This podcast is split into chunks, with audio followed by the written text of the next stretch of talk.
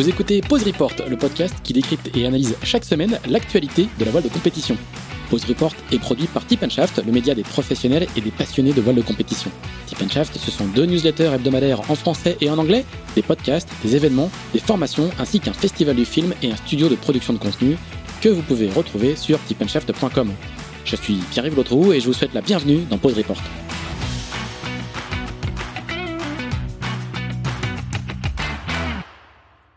Bonjour à tous, bonjour à tous et bienvenue dans ce 37e épisode de Pause Report, le podcast hebdomadaire de Tip Shaft qui explique, décortique, décrypte, analyse l'actualité de la voile de compétition sous toutes ses coutures en compagnie des meilleurs experts. Nous sommes le mardi 13 juillet, veille de fête nationale.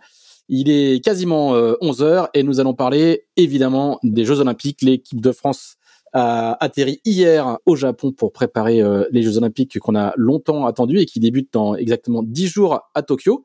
Alors notre premier invité aurait pu être à Hiroshima, on va pas remuer le couteau dans la plaie. Euh, un petit peu quand même en lui posant des questions. Il est à La Rochelle et c'est euh, Jonathan Lobert qui compte deux participations aux Jeux en Fine avec à la clé une médaille de bronze en 2012 mais qui ne s'est pas qualifié pour euh, pour Tokyo cette année. Salut Jonathan, tu es à La Rochelle. Ouais, salut à tous. Et notre notre second invité est un quasi habitué maintenant de, de Pause Report. Il est journaliste, entre autres spécialiste de la voile olympique, fin connaisseur de cette de cette voile légère qu'il suit depuis de nombreuses années après l'avoir pratiqué. On l'oublie un petit peu. Et c'est euh, le journaliste de Voiles et Voiliers, Didier Ravon, qui est à Paris. Je ne sais pas s'il est à Paris d'ailleurs. Il m'a dit qu'il n'était pas chez lui. Euh, salut Didier, où est-ce que tu es? Si, si, salut Pierre-Yves, je suis à Paris. Je suis à Paris. Mais pas chez toi. mais pas chez moi, voilà. D'accord, très bien. On va rien savoir de plus. Mais pas, je ne suis, suis, pas chez une copine, je te rassure. Non, non, non. et comme, euh, comme chaque semaine depuis le Valois-Perret, Axel Capron qui attaque sa dernière semaine de travail avant des vacances méritées vendredi soir. Salut Axel. Bonjour, bonjour à tous. Et Axel, bah, tu vas nous faire la petite carte postale habituelle euh, de notre thème du jour, en l'occurrence les Jeux Olympiques qu'on a donc, je le disais tout à l'heure, beaucoup attendu, euh, avec une équipe de France euh, assez ambitieuse. Est-ce que tu peux nous nous poser un petit peu les, les, les, bases pour bien comprendre ce dont on va parler? Et puis ces fameux Jeux Olympiques qui arrivent dans dix jours qui arrivent dans 10 jours exactement et qui se disputeront à huis clos, hein, comme l'ont annoncé le, le, gouvernement et le comité d'organisation. Donc les épreuves de voile vont se dérouler du 25 juillet au 4 août sur le plan d'eau d'Enoshima. Enoshima, c'est une petite île qui est situé à 70 km au sud-ouest de Tokyo et où, l'équipe de France, dans sa quasi-totalité, est arrivée effectivement lundi en provenance de Paris. Je crois que Charline Picon est peut-être dans l'avion au moment où, où on se parle. Euh, les régates vont se disputer dans 10 séries, dont certaines au moins provisoirement pour la dernière fois. Euh, on pense notamment aux Fines, on va en reparler avec Jonathan tout à l'heure. La France est qualifiée dans 9 des 10 séries, elle a 14 représentants avec pas mal d'espoir de médailles pour certains. On va en reparler avec Didier et Jonathan. Euh, et rappelons qu'à Rio, la France a décroché trois médailles. L'or pour Charline Picon en planche RSX, le bronze pour Pierre Lecoq également en planche RSX, et pour le duo Camille Lecointre, Hélène de France en 4,70. Voilà pour ce petit tour d'horizon. Est-ce qu'il y a un objectif de médaille euh, fixé euh, officiellement par le, la Fédération française de voile, Axel? Officiellement, non. À chaque fois, c'est un petit peu le même discours. Il, il s'engage pas trop sur un nombre de médailles, mais bon, j'imagine que que l'objectif est, de faire euh, aussi bien qu'à Rio. Donc, trois médailles serait serait bien, surtout dans la perspective de Paris 2024, où là, les, objectifs seront à la hausse. Alors, on va commencer avec toi, Jonathan. Euh, alors, désolé, donc ça, ça va être les quelques questions remuage de couteau dans la plaie. On est vraiment désolé, mais il faut quand même que tu que tu nous racontes un petit peu. Euh, J'imagine que ça va pas être forcément très très facile de, de, de voir tous les copains arriver à Tokyo alors que tu aurais pu euh, que tu pu être avec eux. Comment comment tu gères un petit peu cette période-là? Est-ce que est-ce que la déception est digérée? Est-ce que tu es déjà passé à autre chose? Est-ce que tu peux nous, nous raconter le bah pour pour être honnête, euh, oui, je, je suis déjà passé un petit peu à autre chose. C'est vrai que euh, bah là j'aurais bien aimé être, être faire partie de l'équipe et être avec eux dans l'avion et puis là on va voir que ça va monter gentiment crescendo jusqu'au début de l'épreuve. Donc c'est vrai que forcément il y a un petit pincement au cœur, mais je suis je suis assez en paix avec avec mon parcours, euh, je trouve que j'ai réalisé un. J'ai fait quatre campagnes olympiques en tout. Euh, j'ai été deux fois au jeu, j'ai gagné une médaille. Euh, c'est pas mal. J'ai été deux fois vice-champion du monde et une fois champion d'Europe. Donc le bilan, il est plutôt plutôt vraiment très positif.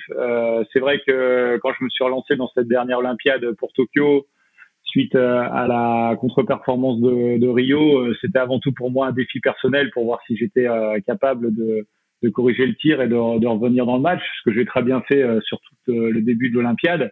Et en 2018, malheureusement, j'ai cassé mon mât à 100 mètres de l'arrivée alors que j'étais deuxième et je me serais qualifié facilement. Donc ça aurait été une toute autre histoire pour la, fin de l'Olympiade. Euh, malheureusement, ça s'est passé euh, différemment. Et après, on a eu des épreuves de qualification euh, assez assez compliquées avec des, des vents très aléatoires. On a fait une première épreuve à Athènes où on a fait que la moitié du championnat parce qu'on n'a pas eu de vent. Et malheureusement, j'ai pris une OCS sur l'avant-dernière manche qui m'a mis en difficulté pour pour me qualifier alors que j'étais encore une fois dans le match largement pour me sélectionner. Et après, je me suis retrouvé euh, à disputer la dernière place euh, qualificative pour l'Europe, euh, sachant qu'en plus en fine, le, le, gros du plateau est, est, vraiment européen, donc on était huit nations à se tirer la bourre pour une dernière place. Et là, je me suis retrouvé confronté aux jeunes qui avaient le couteau entre les dents, l'espagnol là qui, qui n'a fait que progresser tout au long de l'Olympiade. Et plus on gagnait du temps, plus c'était intéressant pour lui. Et c'est vrai que cette année supplémentaire avec le Covid, elle a été euh, vraiment euh, positive pour lui et pour moi ça a commencé à faire un petit peu long. Donc je me suis battu euh, jusqu'au bout du mieux que j'ai pu mais il a été meilleur. Donc il y a, aucun problème là-dessus. Il mérite amplement sa place et je pense qu'il va falloir compter sur lui pour une médaille en film on dira jamais à quel point le, c'est vraiment les détails qui font la différence quand tu quand tu expliques à quoi ça se à quoi ça se joue. Tu, tu considères que c'est vraiment l'année supplémentaire de Covid qui a fait qui a fait la différence pour toi?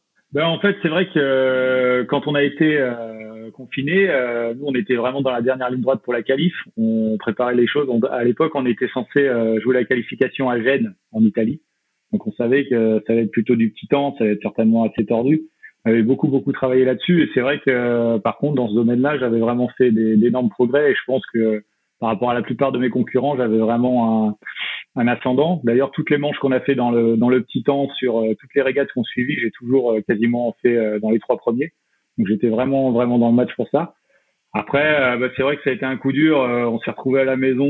là, moi, je me suis posé la question de savoir si si j'avais vraiment envie de de recommencer. De et en fait, il y avait beaucoup d'incertitudes. On savait pas même si les jeux allaient avoir lieu. Donc on savait que pour nous le film c'était la fin. Euh, est-ce que est-ce que ça valait le coup de continuer à s'entraîner euh, à fond tous les jours euh, pour peut-être des jeux qui n'auraient pas lieu? Donc bon là ça a été un moment un petit peu difficile. Et puis après ben, grâce à, à, toute mon équipe, c'est-à-dire à, mon partenaire d'entraînement Antoine Devino, mon entraîneur Pascal Chollet et puis les différentes personnes avec qui j'ai pu échanger à la fédération, j'ai décidé de, de, de, faire le max et d'aller jusqu'au bout de l'aventure pour avant tout n'avoir aucun regret de mon côté et on a fait une excellente préparation tout l'hiver. On était arrivé en super forme pour le, pour le championnat du monde à Porto. Et malheureusement, une fois de plus, euh, les conditions ont été euh, très très compliquées. On a eu deux jours, on n'a pas navigué parce qu'il y avait énormément de vagues. C'était la tempête. On a même passé une journée. On a fait 7 euh, heures sur l'eau dans un vent entre 5 et 25 nœuds avec des mini tornades. Bref, euh, championnat compliqué, mais bon, je termine quand même sur deux belles courses à la fin et ça me permet de, de quitter la série euh, en paix.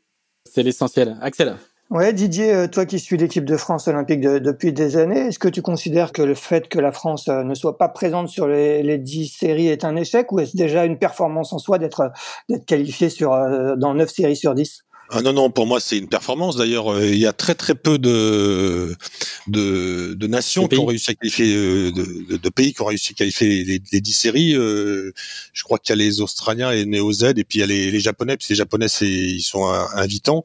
John peut va peut-être me contredire. moi, j'ai envie de, rajouter surtout que, franchement, il a vraiment eu la mouise, le, le, le, pauvre Jonathan, parce que je me souviens qu'à Russe, en effet, il il était tranquille pour euh, pour qualifier la série et probablement lui.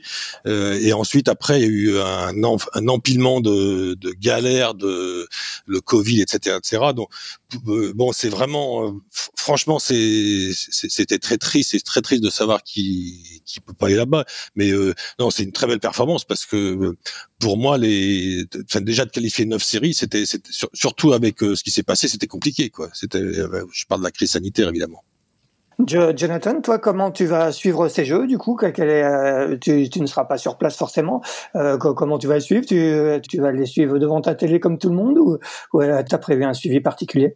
Ouais, Évidemment, devant la télé comme tout le monde. Ça, ça va être euh, peut-être l'unique moyen d'avoir vraiment des, des, images ou des infos. Puis après, bon, c'est vrai que moi, j'ai les numéros de, de tous mes copains dans l'équipe. Donc, je leur ai dit que j'étais à leur dispo s'ils avaient besoin d'échanger, de vider un peu leur sac, parce que des fois ça peut être important d'avoir une personne extérieure à qui on peut discuter pour pour essayer de se remotiver et rester dans le match. Donc forcément, bah, moi je vais suivre de près mon, compagnon de route Jean-Baptiste Bernaz, avec qui j'ai partagé quasiment euh, tous ces moments-là parce qu'on était toujours ensemble dans la chambre à l'hôtel et puis euh, on a à peu près le, même parcours. On est tous les deux en série de solitaire, donc on, se connaît très très bien.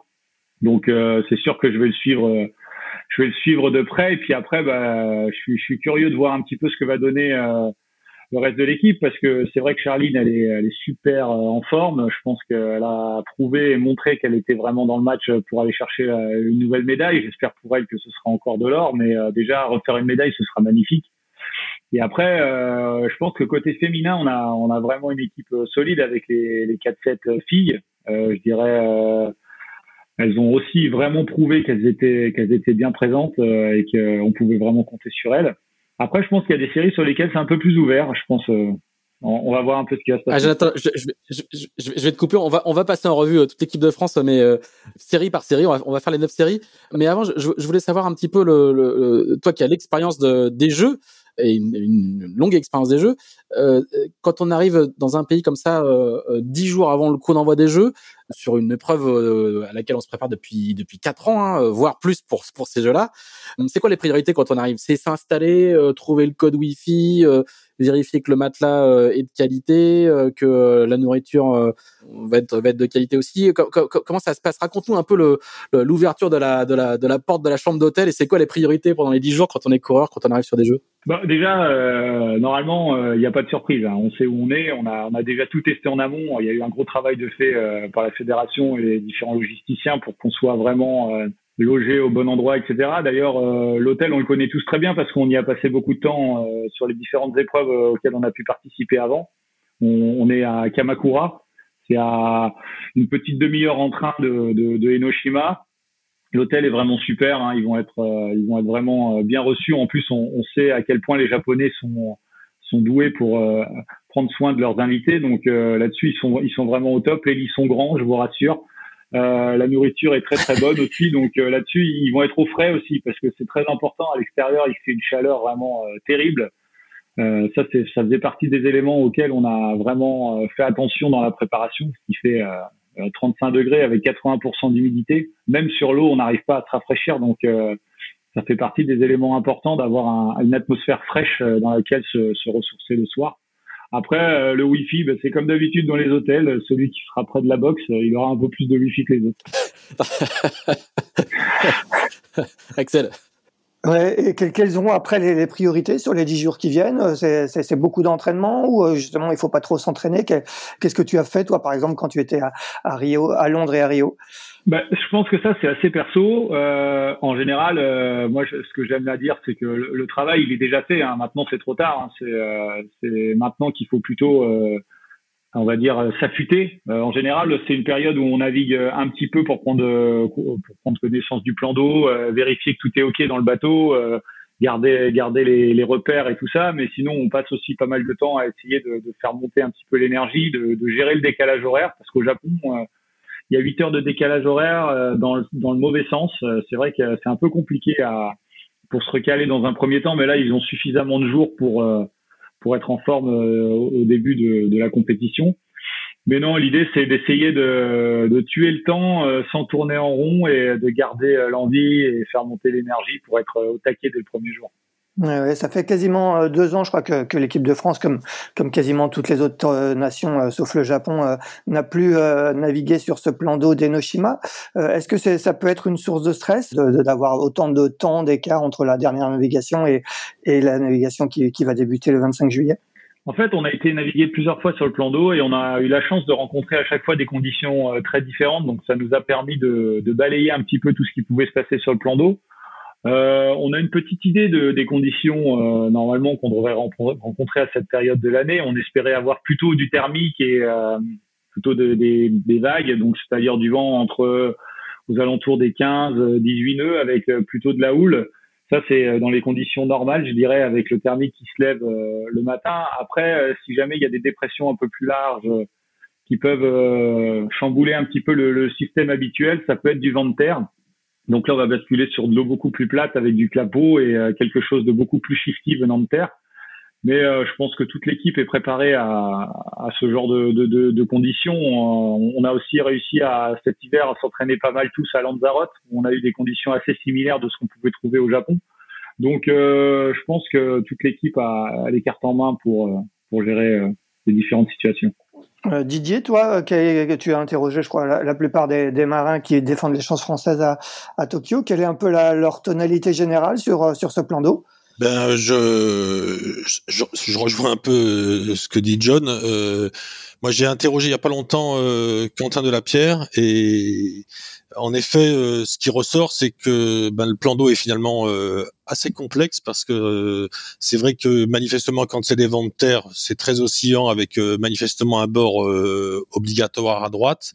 Il y a aussi un paramètre qui rentre en ligne de compte et tous les coureurs que j'ai pu interroger l'ont dit, c'est que souvent là, c'est souvent assez brumeux, il y a peu de visibilité et donc c'est pas forcément facile pour repérer les, les risées un peu au, vent notamment.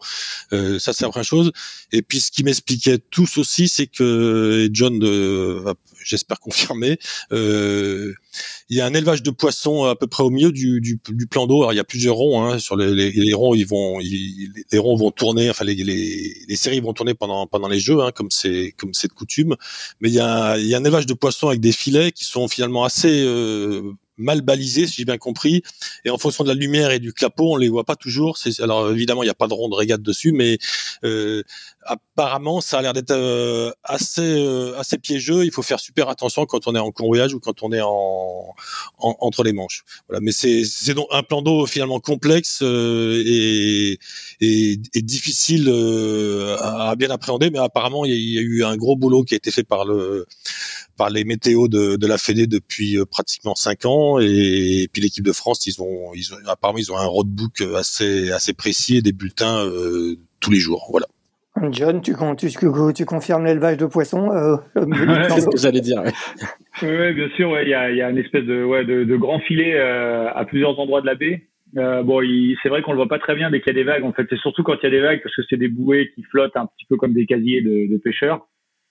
Après, je pense que pour les jeux, tout est extrêmement bien balisé. Euh, il y a beaucoup beaucoup plus de bateaux sur l'eau euh, pendant les jeux. Je me souviens par exemple à Londres, euh, il y avait des couloirs dans lesquels il fallait qu'on passe avec des marshals euh, qui balisaient un petit peu le, les, les, déplacements pour être sûr qu'il n'y ait pas d'interaction entre ceux qui rentrent et ceux qui sortent et que ça gêne euh, les différentes régates qui pouvaient être en cours. Donc je pense que je suis pas trop inquiet pour le pour le balisage du filet.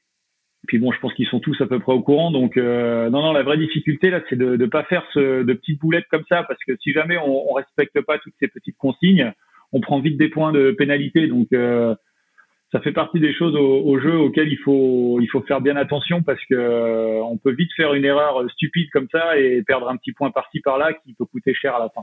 Alors, euh, euh Jonathan, on, on, parlait de l'étude du plan d'eau. Est-ce que, est-ce que tu peux nous, expliquer un petit peu comment et qui fait le, le, boulot en gros de, de, décortiquage du plan d'eau? Alors, euh, effectivement, on a une cellule, ce qu'on appelle la cellule plan d'eau. Donc, il y a le météo, c'est David Lanier, qui lui fait plutôt tout ce qui est je dirais, prévision en amont. Il nous donne euh, tous les matins le, la tendance générale, ce qui lui, pour lui, ce qui va se passer dans la journée. Euh, donc ça, on a un, SMS le matin et aussi euh, une carte.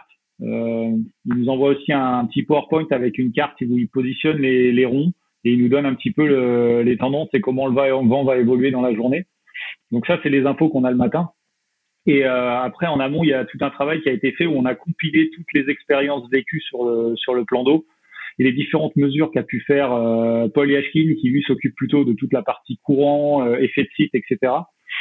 Et avec euh, Bertrand Dumortier, ils sont plusieurs là à, compiler toutes les informations qu'on peut récupérer en amont et essayer de, de faire ce qu'on appelle notre petit playbook, c'est-à-dire qu'en fonction des, des conditions de la journée, par exemple, si on sait que ça va être du vent de, de nord, par exemple, eh ben on, on, peut aller tout de suite regarder ce qui se passe quand on a du vent de nord et avec les différentes informations qu'on a pu euh, récolter. Par exemple, là, quand Quentin euh, parlait d'une tendance à droite, c'est certainement quelque chose qu'ils ont dû euh, confirmer plusieurs fois de suite et c'est certainement quelque chose qu'ils vont vérifier tout de suite en arrivant sur le plan d'eau si les conditions sont comme ça.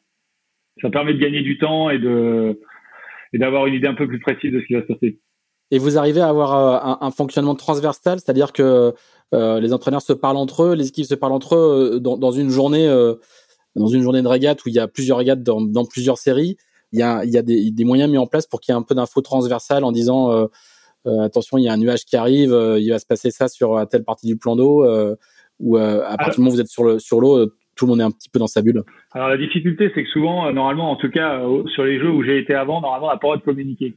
C'est-à-dire qu'on n'a pas au téléphone portable, il ah, vérifie même s'il n'y a pas de, de, carte SIM pour être sûr qu'il n'y ait pas d'infos qui soient envoyées comme si comme à droite à gauche et surtout qu'il n'y ait pas d'informations qui arrivent de terre qui puissent être euh, après utilisées sur l'eau.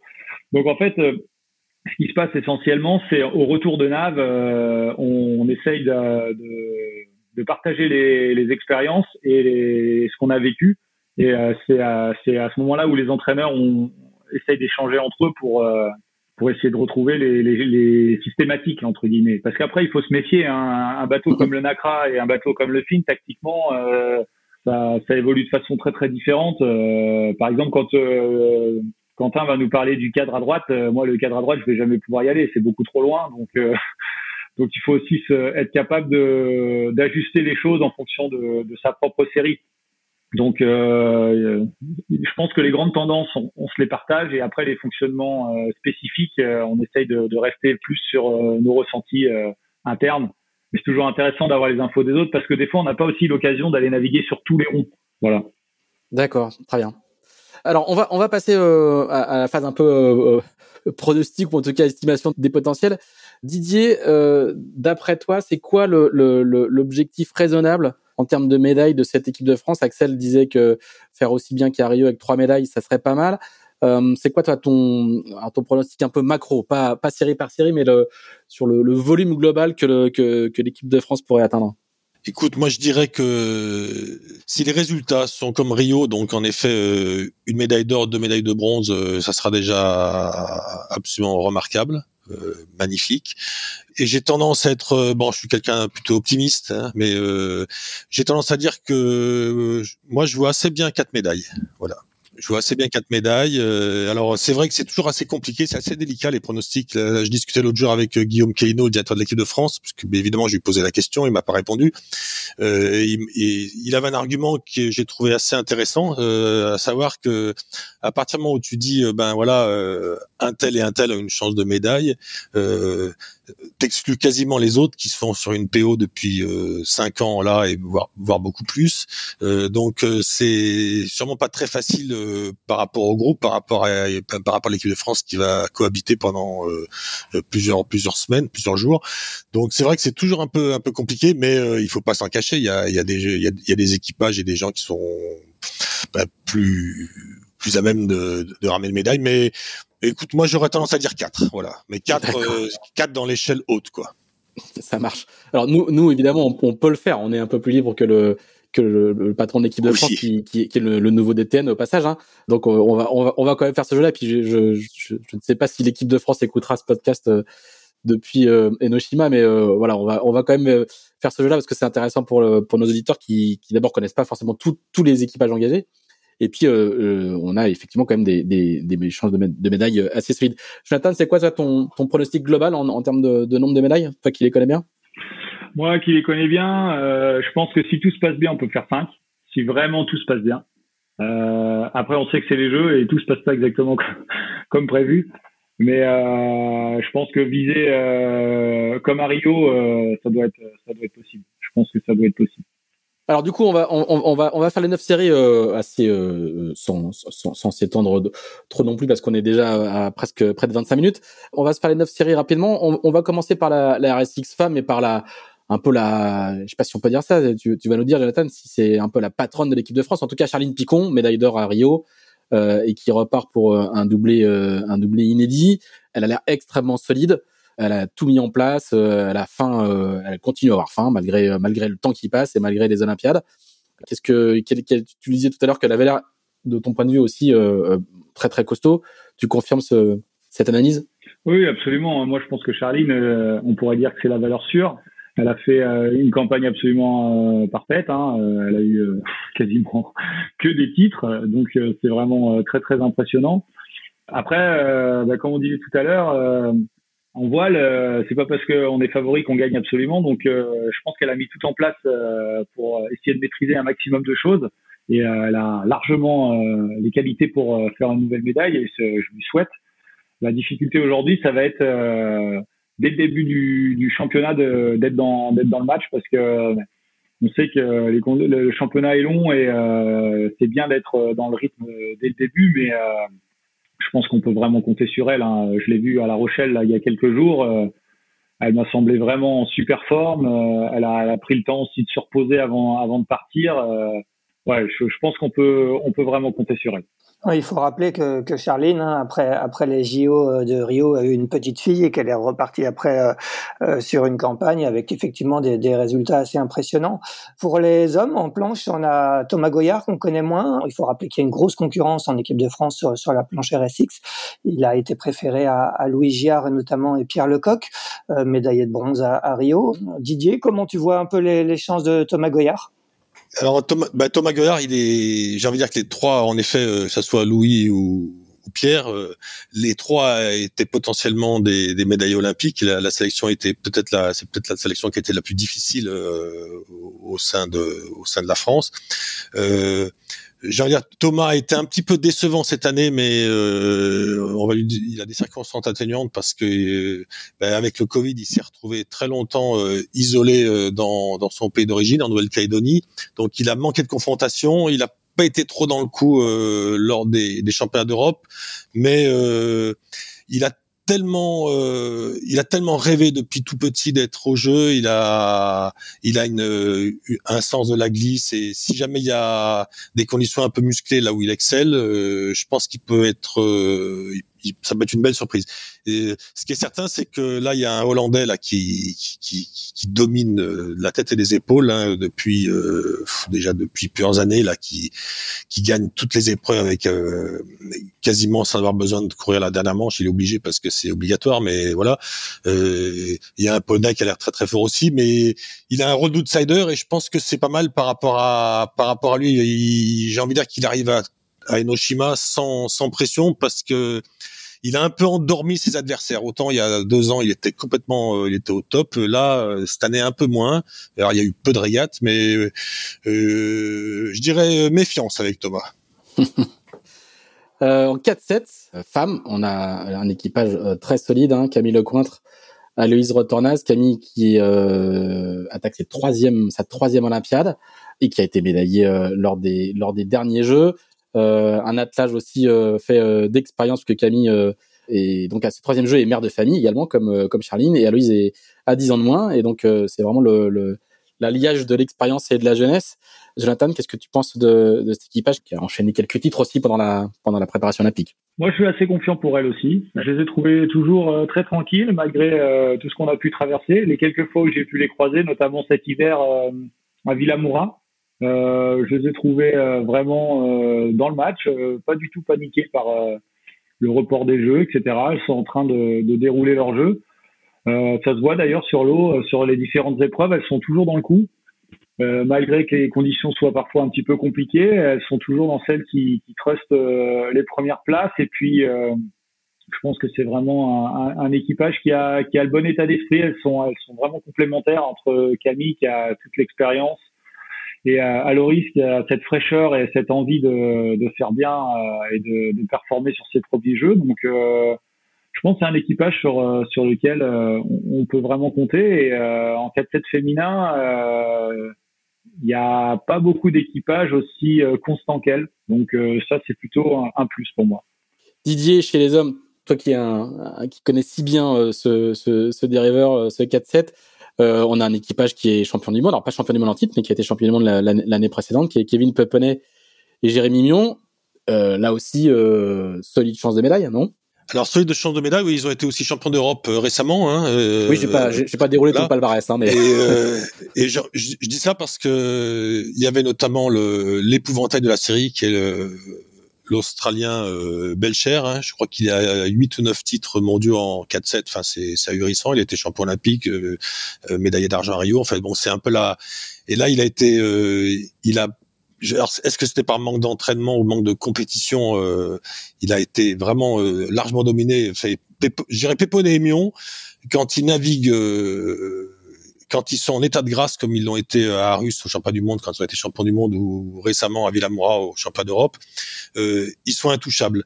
J'ai envie de dire qu'ils ont souvent malheureusement une journée sans euh, où ils passent à côté et ça leur coûte souvent ou parfois des ben, des titres. Hein, euh, mais euh, ils ont l'air d'être super en forme euh, moralement. Euh, ils sont à, ils sont à bloc. C'est un équipage qui est très complice. Ben, Kevin est un un type très brillant. Je sais qu'il a eu, il m'a dit que son son oncle euh, Thierry, qui a été champion olympique euh, à Séoul en 88, euh, lui a donné plein de conseils. Enfin bon, bref, ils sont dans une bonne mouvance. Il y a deux, il y a, il y a trois équipages qui sont très très dangereux. bon, il y a les Australiens, il y a un Espagnol qui est qui est, absolument au top depuis deux trois saisons et qui monte en puissance. Et puis il y a aussi les, il y a les Suédois qui ont été champions du monde, hein, qui sont donc il, va y avoir un très très fort niveau et je, mais je pense que euh, franchement ils, ils peuvent faire quelque chose. Il faut s'ils arrivent à, à rester euh, en vitesse, ils sont souvent euh, très très bien. S'ils arrivent à, à tenir un choc sur toutes les manches, ça serait une belle surprise. Euh, Jonathan, on va passer au, 49er, 49er FX, hein, avec euh, deux, deux, duos. Euh, chez les hommes, Lucas Ruel, Émile Amoros, et chez les filles, Lily Sebessi et Alban Dubois. Comment tu vois leur chance? Est-ce qu'on peut considérer, considérer que, que l'un comme l'autre sont des, plus des outsiders? Ouais, moi je les mettrais vraiment dans la catégorie des outsiders parce que ils sont capables de faire des choses exceptionnelles, comme dernièrement la Model Blick, ils ont vraiment été dans le match. D'ailleurs, il me semble qu'ils terminent sur le podium. Et euh, troisième, troisième, tout à fait. Ils sont, un petit peu, ils sont un petit peu à, à côté, mais euh, c'est vraiment euh, en 49er homme en France là, on a on a plusieurs équipages, ils ont vraiment un très bon état d'esprit euh, dans l'équipe de France en général, donc euh, ils ont réussi à rester bien soudés, à s'entraîner tous ensemble, donc ça ça a été vraiment plus euh, parce que dans les autres équipes avec le Covid, ils ont forcément été un petit peu isolés, alors que les Français ils avaient toujours des bateaux avec lesquels s'entraîner et naviguer. Donc ça, je pense que c'est vraiment un atout, euh, un atout pour eux. Euh, bon, on sait que dans cette série-là, euh, les, les Néo-Z sont, sont, très forts. On va voir avec la coupe s'ils sont encore au niveau, mais je pense qu'il va falloir vraiment compter sur eux. On rappelle que, c'est que ce sont les, les néo dont tu parles, ce sont les fameux euh, Peter Burling et, Blair Tuke hein, qui sont euh, champions olympiques en titre et, euh, et vainqueurs de la Coupe de l'Amérique. Excellent, ouais, ils, ils chôment pas eux. Hein. On se demande d'ailleurs comment ils font pour. Avec, avec une Volvo au milieu de la, la campagne olympique. Absolument. Et euh, pour les filles, c'est pareil, c'est assez ouvert. Euh, je pense qu'elles sont capables de faire des, des bonnes choses, mais c'est moins constant. Donc, plus euh, point d'interrogation avec les filles. C'est des équipages jeunes aussi, hein Ouais, un équipage assez jeune. Moi, je, je, j'ai du mal à me prononcer sur les filles. Je les connais un peu moins bien aussi, pour être honnête. Donc, euh, je sais pas. Je suis un peu plus partagé. Bon, il y en a un que, en revanche, que tu connais très bien. Tu, tu en parlais tout à l'heure. Euh, c'est euh, Jean-Baptiste Bernas qui sera donc le représentant français en laser qu'on appelle maintenant euh, l'ILCA 7, hein, je crois. Qu'est-ce que tu penses de, Jean-Baptiste? Est-ce que là, il est, il est mûr pour aller chercher euh, cette médaille qui est derrière laquelle il, court euh, depuis maintenant quelques années? Oh ben moi, je pense que Jean-Baptiste, ça fait longtemps qu'il est mûr. Hein. Si on voit son parcours en laser, il est quand même deux fois vice-champion du monde. Il a à chaque fois été en tête du championnat. Il était à deux doigts de le gagner. Euh, je pense qu'il s'est super bien préparé cette fois-ci il a été euh, super sérieux, euh, notamment dans, dans, sa préparation euh, finale. Il a beaucoup passé de temps à, à naviguer avec Robert Shape, qui a dû certainement pas mal le stimuler dans les dernières semaines. Moi, je pense que c'est un, un plan d'eau aussi qui lui convient bien. Il est rapide dans la brise, il est très rapide au portant. Donc, si on a de la chance d'avoir des conditions un petit peu comme ça, je pense qu'on peut compter sur lui. Et puis, euh, je l'ai eu au téléphone, là, comme je vous disais tout à l'heure, il y a quelques jours. Euh, je le sens assez, euh, assez détendu. il connaît, il connaît la route. Il a déjà été plusieurs fois et je pense qu'il peut faire quelque chose de bien. En tout cas, moi, je compte sur lui. Didier, un petit mot sur Jean-Baptiste. Ben Jean-Baptiste, j'ai envie de dire, euh, comme Jonathan, il, il est quand même dans le top 5 mondial depuis je sais pas combien de saisons, ce qui est incroyable. Il a, il a personne qui lui arrive à la cheville, hein, sans être, sans faire injure aux autres laseristes français, mais depuis depuis des lustres. Et euh, j'ai envie de dire que pour, pour rejoindre ce que disait John à l'instant, c'est vrai qu'il a dans toutes les grandes épreuves euh, depuis des années, il, a, il est toujours euh, à, mi-championnat euh, en, tête. il a souvent une journée un peu cata où il ramasse un, un BFD. Alors un BFD donc un départ prématuré, une disqualification. Quand on en parle, il dit de toute façon si tu prends pas de risque en laser, c'est même pas la peine de prendre le départ. Donc voilà, c'est dit. Euh, moi, je pense aussi qu'il est psychologiquement très très mûr euh, pour euh, pour une médaille. Et bon c'est ça c'est cinquième jeu. C'est quand même euh, c'est c'est pas rien quoi hein. donc euh, quatrième je sais même plus si je me quatrième quatrième. Quatrième pardon. Quatrième c'est déjà pas mal Pékin hein. Pékin Londres Rio. Ouais c'est ça. Où il a toujours été dans à 33 ans. Voilà, c'est ça. Donc, euh, ouais, il, il, fait partie des gens qui peuvent euh, là, mais encore une fois, le, le niveau est tellement tellement élevé en laser et puis sont c'est une des flottes les plus nombreuses hein, euh, et il y a toujours des il y a toujours des grandes des grosses surprises sur le sur les jeux en laser. Je, vais je vais me permettre de, faire un tout petit peu d'autopromo. Le prochain épisode d'Into the Wind qui sort vendredi sur les plateformes et euh, dimanche sur le tipanchat.com. Et eh ben c'est deux heures de, de discussion avec Jean-Baptiste Bernaz enregistré euh, quelques jours avant qu'il prenne l'avion pour le pour le Japon et vraiment je, je vous le recommande parce que je pense qu'il s'est livré sans phare avec beaucoup de franchise et c'est un épisode euh, vraiment passionnant parce que c'est euh, c'est des trajectoires. Euh, quand je soulignais qu'il attaquait ses quatrièmes jeux à 33 ans, c'est qu'il a il a il a fait ses premiers jeux à 21 ans. C'était un c'était un castor junior comme il dit. Axel, je te laisse, je te laisse enchaîner. On va enchaîner peut-être, je sais pas si c'est une castor junior aussi, Marie Bolou, qui, est, peut-être un, peu moins connue, qui va qui va représenter donc la France en, laser. Didier, qu'est-ce que est-ce que tu penses qu'elle a les moyens de de, de de, se mêler au top 5, au top 10 et quel est un peu ton, ton sentiment sur elle? Alors je la connais pas très bien, euh, euh, Marie. Elle a, je, connais mieux, je connais mieux Marie Barieux qui a qui a performé récemment et qui n'a pas été sélectionnée, mais qui est une, une très bonne copine de de la sélection olympique. Euh, c'est difficile de dire, mais je, en toute honnêteté, je vois la, je la vois pas trop de. Enfin, si, elle arrive à rentrer en modèle race, elle en terminer dans les dans les 10, ça sera déjà une très belle performance parce que y a, il semblerait comme qu'il y ait tout un panel de filles du Nord qui sont intouchables, la danoise, la, la belge, la néerlandaise, qui sont qui dominent la série depuis depuis des années. Mais encore une fois, euh, peut-être qu'elle va être complètement euh, boostée par ces jeux, euh, mais je la, la connais pas assez bien et il faut être honnête, si on regarde son, palmarès, notamment sur cette dernière compétition, même s'il n'a pas eu beaucoup, je la vois pas médaillable, franchement. Ouais, on va rappeler effectivement, il y a, il y a une danoise Anne-Marie Random, je crois, qui, qui, domine la série de, depuis quelques années. Euh, il y en a que tu connais sans doute un petit peu mieux. Tu t'en parlais tout à l'heure, Quentin de la Pierre et Manon Audinet, qui seront euh, les représentants français en ACRA 17. Eux, c'est vraiment une belle cote pour, euh, pour une médaille. Écoute, je pense que c'est vraiment. Alors pour moi, c'est typiquement le l'équipage euh, outsider dans toute sa splendeur. Euh, ce qui est très intéressant avec eux, c'est bon, c'est un équipage qui s'est formé très tard. Alors euh, Manon avait déjà une préparation olympique dans les dans les pattes, évidemment. Euh, Quentin, c'est un type qui a découvert le NACRA et qui est, qui est très vite monté, euh, qui a eu une, progression stratosphérique. Ils ont quand même gagné à Enoshima, ils ont été vice-champions d'Europe cette année. Et alors c'est marrant parce que quand on discute avec eux, euh, euh, c'est un des rares équipages qui, qui s'est dit mais euh, merci le Covid, on a gagné un an quoi. C'est-à-dire qu'ils ont eu un an de plus pour corriger leurs défauts. Ils se sont entraînés comme des malades, euh, notamment je crois que c'est aux Canaries ou au Portugal, je sais plus, je crois que c'est au, Portugal pardon, avec les Danois et, et ils ont manifestement euh, une espèce de fraîcheur et puis alors ils qui font qu'ils ils, sont très craints par leurs adversaires parce que les adversaires savent qu'ils peuvent faire des, des, des manches euh, fantastiques et moi je serais pas surpris qu'ils fassent un, un, gros coup et il, me rappelle un peu euh, alors on, on va sans jouer les anciens combattants mais il me rappelle un peu le Fénard euh, à Séoul, qui était absolument pas euh, attendu euh, en 88 et qui ont gagné la médaille d'or comme qui rigole, on va dire, hein, en tornado, pardon, en multicoque.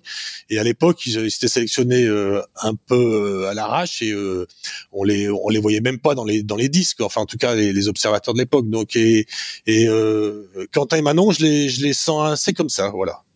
Effectivement, Quentin a découvert le, NACRA en, en 2018, juste après sa, sa deuxième victoire sur le tour voile euh, avec euh, Golfe du Morbihan. Euh, un petit mot, John, sur Quentin Delapierre et, et Manon Audinet, qui, on rappelle, hein, qui ont gagné leur sélection devant Billy Besson et Marie Rioux, quadruple champion du monde. Moi, je rejoins tout à fait Didier. Hein. Moi, je trouve que c'est un équipage qui a un super état d'esprit. Je trouve qu'ils y vont vraiment avec cet esprit conquérant. Manon, elle est, elle est, elle est ravie d'aller au jeu, ça se voit quand j'en discute avec elle, elle peut pas s'empêcher de, de sourire. Elle est super impliquée euh, dans le projet euh, et puis euh, physiquement, elle est vraiment préparée de manière très très impressionnante. Elle est elle est affûtée comme comme jamais. je les ai croisés plusieurs fois cet hiver à Lanzarote. ils sont vraiment toujours dans cette démarche de s'améliorer perpétuellement, chercher le petit détail qui va les faire progresser. Et euh, je pense qu'avec Franck Cito, leur entraîneur, et qui a vécu euh, la campagne difficile, enfin les jeux très compliqués avec Billy, euh, qui avait été blessé la dernière fois, euh, je pense que c'est aussi un atout supplémentaire pour pour garder du calme et être vraiment concentré sur ce qu'ils ont à faire. Moi, je pense que ça peut être une, une, une très très belle surprise. Euh, John, toi, bah, justement, tu, tu, as été médaillé olympique hein, à, Londres en 2012, la médaille de bronze. Quelle est la clé un peu pour monter sur un podium? Mentalement, euh, ça se gère comment euh, une telle compétition? Bah, Déjà, la, la, la, première chose qu'on avait mis en place avec mon entraîneur François de Castrec à l'époque, c'était le plus important de tout, c'était d'essayer de rester dans, dans le coup de pas décrocher. Parce qu'en fait euh, c'est facile euh, de rapidement euh, prendre des plombs et de, de, baisser un peu les bras et de se dire que, que c'est fini. Donc en fait on avait un petit peu ce rituel avec avec François où tous les soirs en fonction de la journée on, on essayait de regarder si on était encore vivant. Et d'une journée sur l'autre c'est vraiment ce qui s'était passé à Londres pour moi. J'ai été sur le podium quasiment toute la semaine. Et avant la médaille j'étais redescendu juste à la, à la quatrième place et euh, je savais que bah, il fallait que je fasse une, une, belle médaille race pour avoir une chance de jouer, mais surtout euh, j'étais vraiment dans cet état d'esprit de, de, de, me battre euh, jusqu'au bout et d'essayer de gagner euh, chaque place et chaque point possible parce que j'étais très conscient qu'un point pouvait faire toute la différence à la fin. Donc euh, la clé pour moi, c'est vraiment de d'essayer de faire abstraction du, du, du résultat final, c'est de se battre. Euh, d'être concentré sur ce qu'il y a à faire dans l'action et de se battre pour gagner chaque point, chaque point dès qu'on peut gagner un point, il faut le prendre. Et euh, essayer de pas prendre de risques inconsidérés parce que c'est ce que j'ai fait euh, à Rio euh, au milieu du championnat quand ça a commencé un petit peu à m'échapper. Et ça n'a été que qu'un enchaînement de, de mauvaises de mauvaises manches parce que en fait, si j'avais simplement euh, continué à naviguer euh, en faisant euh, ce que je savais faire, ce serait passé beaucoup beaucoup mieux. Donc pour moi, la clé c'est d'essayer de, de, gagner point par point, faire un plutôt du gain petit. Euh, tu, peux, nous raconter quel est le quotidien d'un marin sur, les Jeux pendant la compétition? Il y a, un programme type. Euh, comment tu as, vécu tes précédents Jeux? Alors déjà, ce qui va se passer, c'est qu'ils vont pas tous commencer en même temps. Donc ça, ça fait partie des choses aussi qu'il va, falloir gérer euh, dans l'équipe. C'est que par exemple, je crois que c'est Jean-Baptiste qui ouvre le bal. Et donc lui, il va se retrouver très vite en compétition pendant que les autres vont être encore en période d'entraînement, de, de, de préparation. Et euh, ça, ça, ça, ça, fait partie des choses qui des fois sont un petit peu euh, compliquées à gérer parce que euh, ça crée un espèce de, de, faux rythme entre ceux qui sont à fond dedans et ceux qui sont qui n'ont pas encore commencé ou après qui auront terminé. Donc ça, ça fait partie des choses un petit peu spéciales. Donc il faut essayer d'être concentré sur sur sa journée à soi et d'essayer de, de, de, faire son boulot. Mais globalement, le, le, les choses qui fonctionnent, c'est le matin, on se lève, on prend un bon petit déj et, et on est vraiment dans, dans la préparation de la journée on essaye de, de, faire un petit peu à Londres. Moi, je faisais pas mal de, de réveil musculaire le matin parce qu'en fait, euh, j'aime pas faire ça d'habitude, mais euh, j'étais un peu stressé, donc j'avais du mal à avoir faim. Et comme je savais que j'allais passer presque 8 heures sur l'eau parce qu'en fin on était euh, super loin du bord, euh, il fallait que j'arrive à, à, prendre un petit déjeuner solide pour pouvoir tenir la journée. Donc, euh, bah, j'ai essayé de faire un peu de sport le matin pour, pour essayer d'activer tout ça et réussir à, à manger correctement. Et après, ben, on, on, se dirige sur la zone de course. Là, il y a, y a tout un moment qui est assez euh, important pour euh, l'entraîneur. C'est d'essayer de pas faire les boulettes, comme je vous ai dit tout à l'heure, avec les différentes restrictions qui sont euh, a, a, priori partout au jeu. Donc déjà, quand on arrive sur la marina, on est fouillé comme à l'aéroport, c'est-à-dire qu'on on passe dans un portique, etc. Euh, après, euh, on arrive au container euh, parce qu'en fait, chaque équipe est répartie par container. C'est assez différent de ce qu'on vit d'habitude. On est vraiment, c'est vraiment des clans. On est chacun dans, dans, dans, son clan, dans son pays. Et euh, les gens qu'on a l'habitude de rencontrer, eh ben, ils sont complètement différents. On peut être très copain avec certains certains athlètes euh, pendant toute la campagne, et au jeu, ça peut devenir euh, des gens complètement différents, voire des étrangers qu'on ne connaît plus. Je pensais à Quentin et Manon qui se sont beaucoup entraînés avec les Danois. Je serais pas surpris qu'ils se parlent presque plus sur le sur le parking pendant les jeux. Donc après, on se dirige vers son bateau. c'est essentiel de, de, vraiment faire un tour général, de tout vérifier, parce qu'en fait, au jeu, il se passe toujours le truc qui s'est jamais passé avant des histoires avec des casses improbables euh, ou des nœuds ou des trucs, je pense que tout le monde en a. Donc ça, c'est super important de bien vérifier le matos. Et puis après, ben, on fait un petit point sur la journée euh, avec avec le coach. On voit un peu quelle est euh, la tendance au niveau du vent. Il peut y avoir des échanges avec David qui est sur place euh, pour ceux qui ont besoin, il y a aussi le kiné qui est à dispo dans le dans le container. Donc euh, en général, euh, ça soigne des petits bobos. Euh, souvent, c'est plus des petits bobos dans la tête, hein. mais souvent on a besoin de se faire un petit peu chouchouter. Et puis après, bah, c'est parti, on est sur l'eau et on, on, est concentré sur sur le sur le boulot. Et quand on rentre, voilà, c'est pareil, c'est important d'être tout de suite focalisé sur la récup pour perdre le minimum d'énergie et essayer d'être au top le lendemain parce qu'en fait, comme je vous disais tout à l'heure, les jeux, c'est long. Il y a aussi des journées de réserve au milieu en général. Donc des journées qui peuvent être utilisées si jamais il n'y a pas eu assez de manches pour euh, différentes euh, raisons. Mais euh, voilà, il faut être capable de, de se dire que c'est possible de, de, naviguer tous les jours, ce qui avait été le cas pour Faustine Méret pendant les Jeux d'Athènes, où elle avait eu des manches tous les jours, ou des attentes, ou en fait, elle était à la marina en condition de régate quasiment euh, oui, pendant toute la période des Jeux et euh, Pascal m'avait raconté que ça avait duré 15 jours. Donc je vous laisse imaginer mentalement euh, à quel point ça a pu être compliqué. Justement, mentalement, il y a un suivi mental. Est-ce que j'imagine comment comment arriver à chasser les, idées négatives après une mauvaise journée Vous avez quelqu'un pour vous aider? Alors ça, c'est assez perso. Je pense que chaque athlète travaille en amont avec un préparateur mental, je sais pas si on peut vraiment appeler ça comme ça, ou plutôt un, coach ou un accompagnateur qui, permet d'avoir des, solutions, parce que je pense que si euh, on découvre ça aux Jeux Olympiques et qu'on l'a pas préparé en amont, ça peut devenir très très compliqué. Euh, faut vraiment imaginer que les Jeux, euh, c'est une atmosphère, une pression, euh, tout est tout est différent, tout est décuplé. Donc si on n'est pas un petit peu préparé à ça, bah, ça peut ça peut être très compliqué à gérer. Mais euh, la plupart des athlètes là, euh, je pense qu'ils sont préparés correctement. Et après, ben, ça dépend un petit peu des gens. Nous, avec JB, c'est vrai qu'on était dans la même chambre, donc euh, une fois qu'on n'est plus sur l'eau, on passe à autre chose et on passait pas mal de temps à, à rigoler, à penser à, à d'autres trucs. Donc euh, c'est un petit peu perso ça. Je sais pas, ça dépend des athlètes. Vous faisiez de l'auto-préparation mentale, quoi, réciproque. Ouais, ouais, ouais. On se chambrait pas mal euh, les, tous les deux et puis on on essayait de se stimuler l'un l'autre. Donc, euh, on avait notre petit rituel.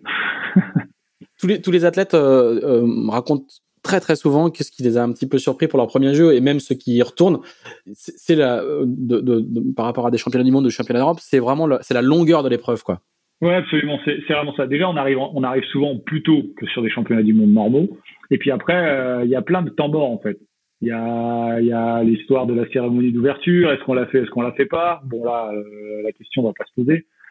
Euh, il y a toutes ces choses-là. Euh, en fait, il y a des petites choses qui sont finalement assez futiles et qui prennent de l'importance. Donc, euh, le conseil que je peux leur donner, c'est vraiment pas oublier qu'ils sont là pour faire une régate de bateau et d'être concentrés sur ce qu'ils ont à faire et ils auront le temps après, dans la mesure du possible, de, de profiter de l'événement. Didier, euh, toi, tu, toi qui as couvert beaucoup de beaucoup de Jeux Olympiques, qu'est-ce que tu penses que le, le, le, contexte très spécifique de ces Jeux va avoir comme impact sur euh, sur les, les marins de l'équipe de France, sachant qu'ils sont peut-être moins sensibles que d'autres à la présence des gens dans le stade parce qu'ils ont ils, naviguent pas avec 80 euh, 000 personnes autour, mais, quand même, quoi, il y a un petit tout le côté magique des jeux qui, qui, qui ne sera pas présent. Oui, alors j'allais te dire que la, la voile par rapport à, à l'athlétisme ou à la natation, euh, c'est quand même souvent à, à huis clos. Hein, euh, donc, enfin, ouais, un presque huis clos. Donc, euh, les, les, les, coureurs euh, sont habitués à, à, à public. Donc ça, ça va pas changer fondamentalement. Ce qui est sûr, c'est que l'esprit magique des jeux euh, et notamment l'ambiance du village olympique, ben, cette année, il y aura pas. il faut savoir aussi qu'ils sont elles, ils sont tous partis seuls, hein, sans famille, sans conjoint, sans enfants. Généralement, c'est pour des pour des parents, pour des frères et sœurs, pour, c'est les jeux, c'est quand même un truc tellement unique et tellement magique que c'est un truc que tu partages. Là, bon, ça va être, à mon avis, il va y avoir beaucoup de beaucoup de d'échanges sur Skype ou je sais pas quoi. Je veux pas faire de la pub pour Skype ou, peu importe. Euh, voilà, euh, c'est sûr que ça va être des jeux un peu spécifiques. Et là, par exemple, euh, ben John le disait, euh, les Français sont très bien installés et c'est c'est un truc c'est important de le rappeler. Ils, sont un peu privilégiés parce que euh, pour les autres nations, c'est le Kojo, donc l'organisation japonaise, qui a imposé les hôtels. Et là, je disais encore un truc hier soir dans dans l'équipe, l'équipe de voile de Chine qui vient de d'être assez dans un hôtel qu'ils ont qu'elle n'a pas choisi, hein, c'est qui est imposé par l'organisation, contrairement à l'équipe de France qui est là depuis déjà euh, quasiment quatre ans, euh, se plaint parce que il y a des touristes euh, japonais euh, qui sont en vacances et donc il pourrait y avoir des risques de contamination. Donc ça, au niveau préparation, au, au, niveau esprit avant la, compétition, c'est c'est pas terrible.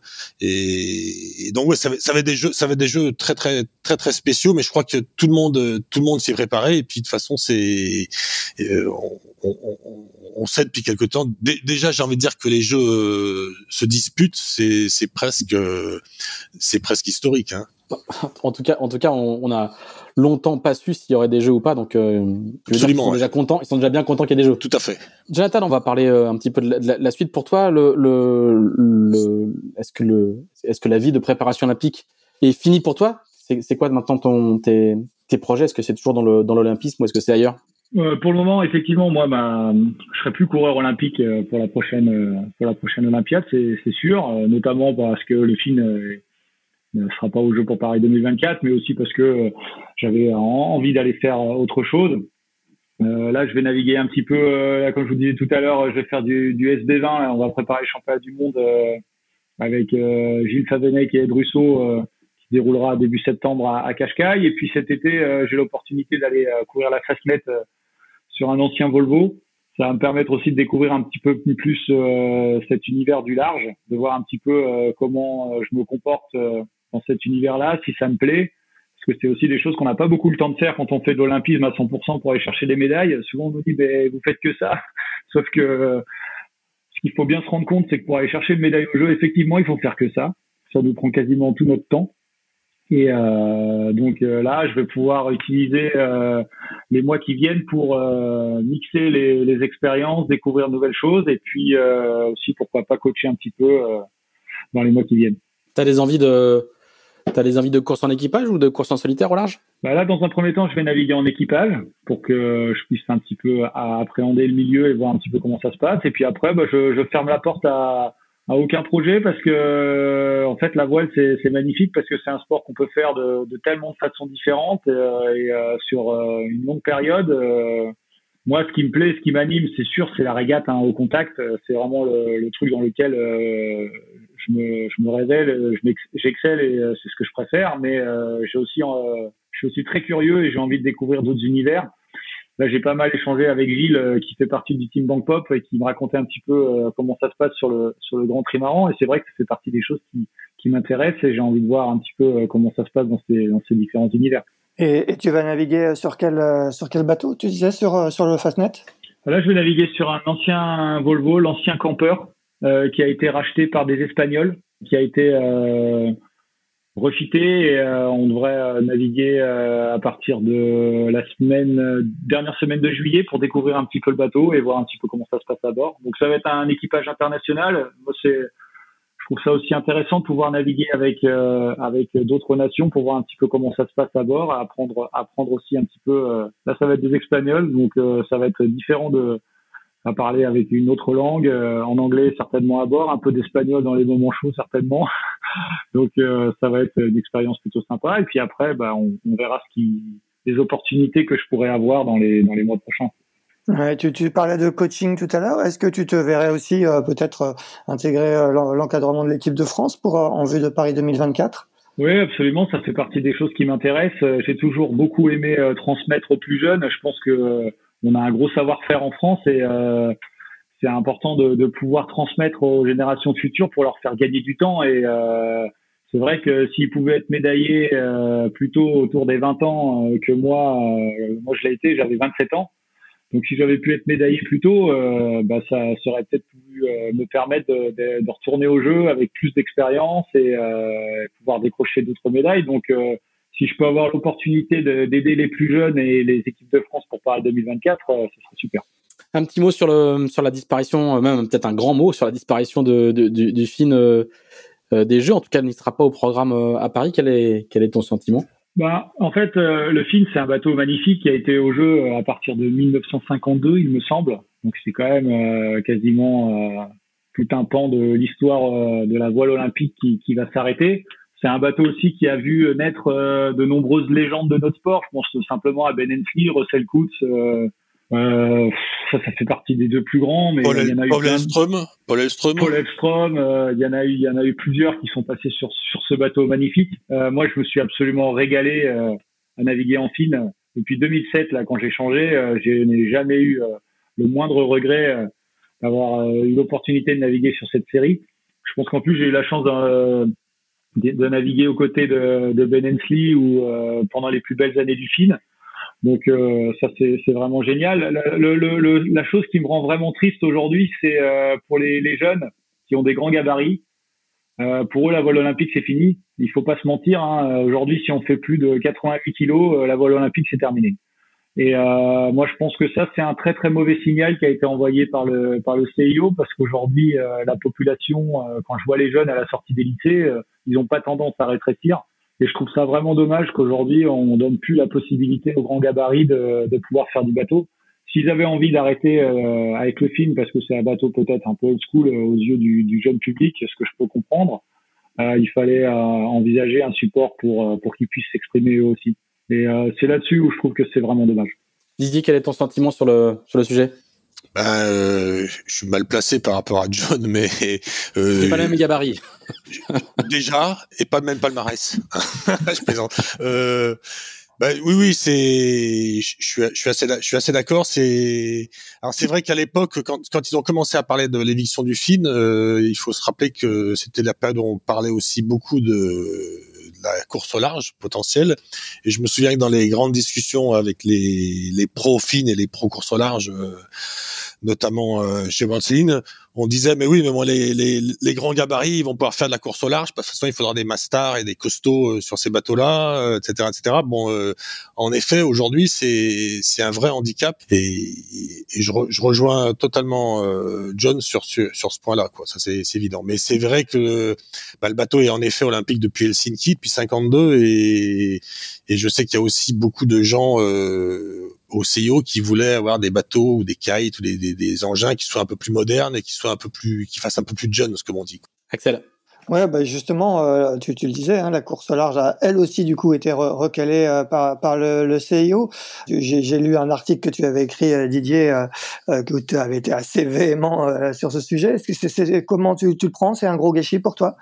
Ah oui, oui, c'est un gros gâchis. Et puis surtout, c'est ce que, ce que je trouve franchement, euh, sans vouloir être euh, joué franco-français, mais euh, c'est un, un, gros gâchis dans la mesure où ça s'est manifestement joué dans des espèces de meetings politiques avec un, un fort lobbying de d'un, ben moi je, je me suis pas gêné pour le citer, hein, le un vice-président singapourien qui a qui a tout fait pour pour euh, faire en sorte que la que la course au large n'arrive pas, disons que les, les pays émergents et euh, asiatiques n'avaient pas la même culture que que les pays euh, occidentaux, ce qui est pas faux sur la sur la course au large, mais qui a été et qui a mis surtout en avant des des, des excuses qui n'en sont pas. Quoi. Quand on entend dire que c'est dangereux de traverser entre Marseille et la Corse en été sur un bateau à voile, qu'il y a du pirate, qu'il y a des pirates partout en Méditerranée, etc., etc., et, et qui a vraiment réussi à à, inverser la tendance, alors que à l'époque les, bah, les, représentants, français, pardon, euh, bah, à commencer par l'ancien président Nicolas Hénard, euh,